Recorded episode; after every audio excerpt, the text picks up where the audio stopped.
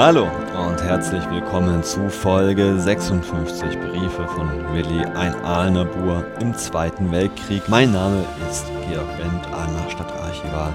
Die letzte Folge am Dienstag zu Gut Süß war sicherlich eine der schwierigsten oder die schwierigste, die ja wir wahrscheinlich bislang durchmachen mussten. Ich bin froh, dass Sie dem Podcast-Projekt trotzdem und auch mir gewogen bleiben und hoffe natürlich, dass Sie einverstanden sind mit der Art und Weise, wie ich dieses schwierige Thema und vor allem eben auch diesen Brief von Willi mir vorgenommen habe. Heute geht es um den November 1940, äh, ein Monat, so viel kann ich schon mal verraten, in dem Willi auch wieder lange Urlaub haben wird. Wir starten aber erstmal am 5. November 1940 in Oberndorf. Da ist er eben noch stationiert als Flakmann zur Beschützung der Mauserwerke und er schreibt an jenem Tag seinen Eltern. Vielen Dank wieder für eure Post. Am 1. November kam ein Päckchen an, von dem allerdings heute nichts mehr übrig ist. Gestern erhielt ich euren Brief und zwei Illustrierte. Besonders danke ich euch für die Marken. Nun will ich euch wieder erzählen, was ich in den letzten acht Tagen unternommen habe.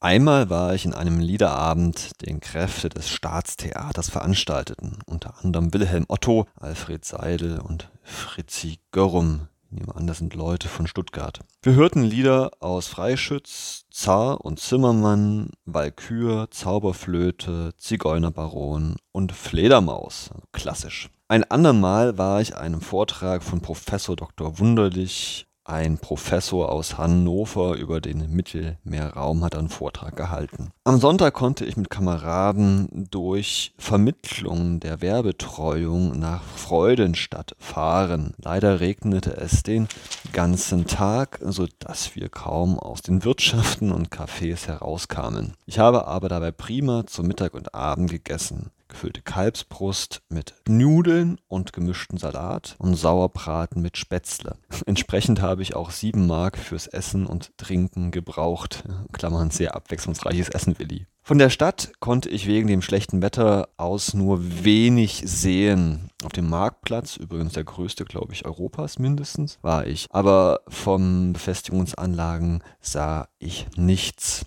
in Klammern von mir, Freudenstadt, eine Planstadt des frühen 17. Jahrhunderts, äh, von dem Herzog Friedrich angelegt, auf einem Hügel im Schwarzwald gelegen, nahe von diversen Eisenerzabbaustätten sollte es gleichzeitig aber auch ein Symbol sein der Kraft Württembergs Richtung Westen, in den Schwarzwald Richtung Baden gerichtet. An einer Buchhandlung kam ich hier mal wieder nicht vorbei. Ich kaufte mir Freundesbriefe von Friedrich Nietzsche und Phaedros von Plato. Vielleicht hier ein kleiner Cut und die Möglichkeit, noch das eine oder andere Wort über Friedrich Nietzsche und seine Rezeption im Nationalsozialismus loszuwerden. Folge 53 hatte ich ja schon mal angesprochen, wie das Ideal des sogenannten Übermenschen, des schöpferischen, selbstbestimmten Herrenmenschen vielen, vielen Nationalsozialisten gefiel.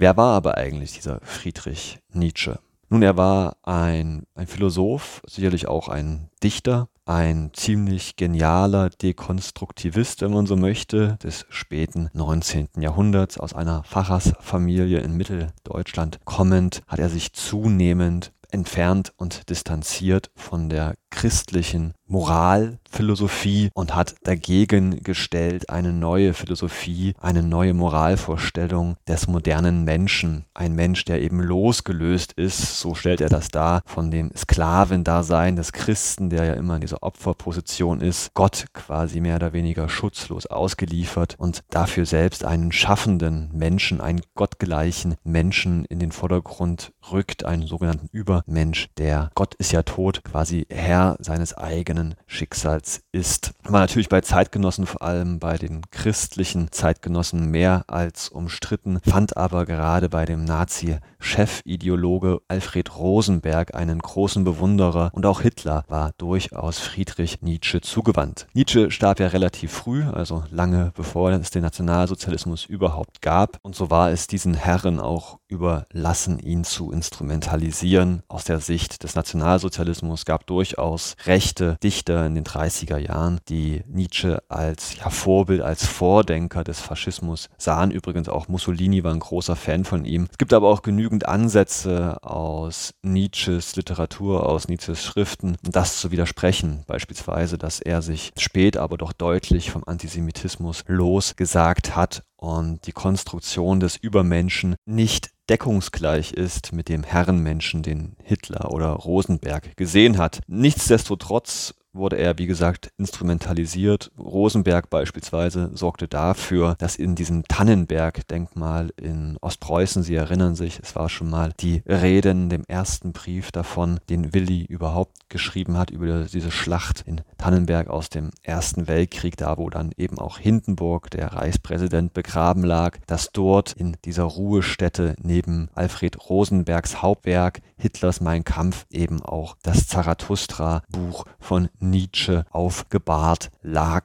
Und insofern ist es, denke ich, nicht überraschend, dass ein interessierter junger Mensch an Philosophie, an Dichtkunst, wie Willi das ist, sich auch für Nietzsche sehr erwärmen kann. Lesen wir aber weiter.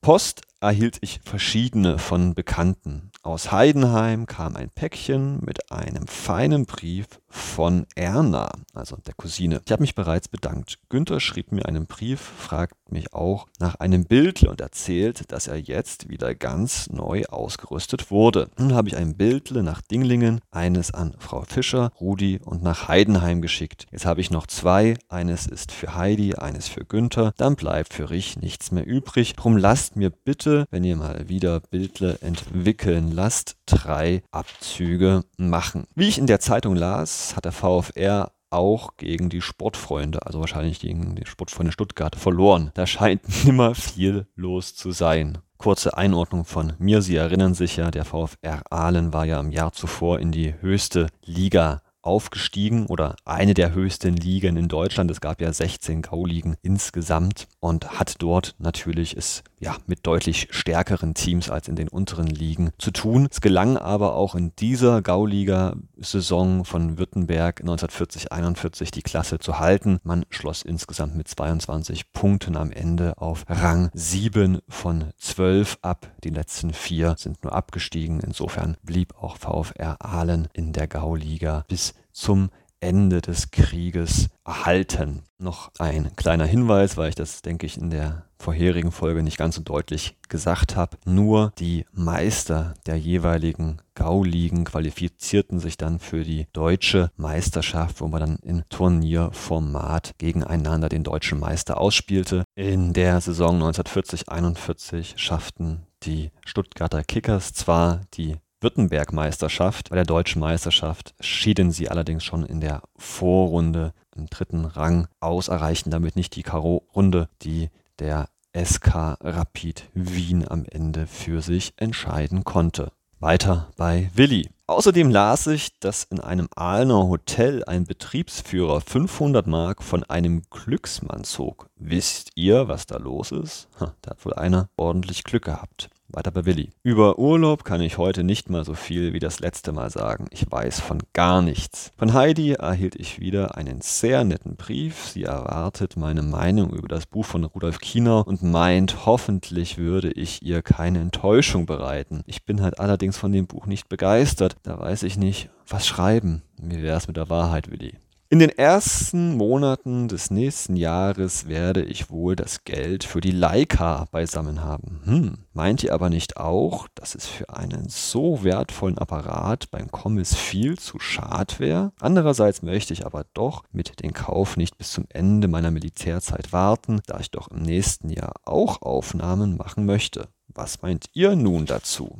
Dass ich mir zu meinem Geburtstag was wünschen könnte, daran habe ich noch gar nicht gedacht und gegenwärtig weiß ich auch gar nichts, was ich gern hätte. Sollte mir was einfallen, dann schreibe ich es euch. Für heute bin ich am Ende von dem, was ich euch alles zu berichten weiß. Alles Gute und recht herzliche Grüße wünscht euch und sendet euch euer Willi. Gucken wir noch kurz in den Brief vom 6. November, einen ganz, ganz kurzen hinein, denn da erfahren wir, was ich schon angeteasert habe. Liebe Eltern, Zu meiner eigenen und wohl auch zu eurer Überraschung kann ich euch mitteilen, dass ich am Laufe der nächsten Tage, vielleicht am 10., Fragezeichen, Fragezeichen, Fragezeichen, in Urlaub fahren kann. So viel ist sicher, dass ich auf jeden Fall dieses Jahr noch 14 Tage Urlaub bekomme. Nun wisst ihr also, wie es steht. Wahrscheinlich werde ich mit dem 8 Uhr Abendzug ankommen. Habt aber Geduld, wenn es nicht zu schnell gehen sollte. Heute habe ich ein Päckchen mit Bücher weggeschickt. Die braunen Schuhbündel kann ich nun doch gebrauchen und zwar für meine Sportschuhe. Für heute nun recht viele Grüße von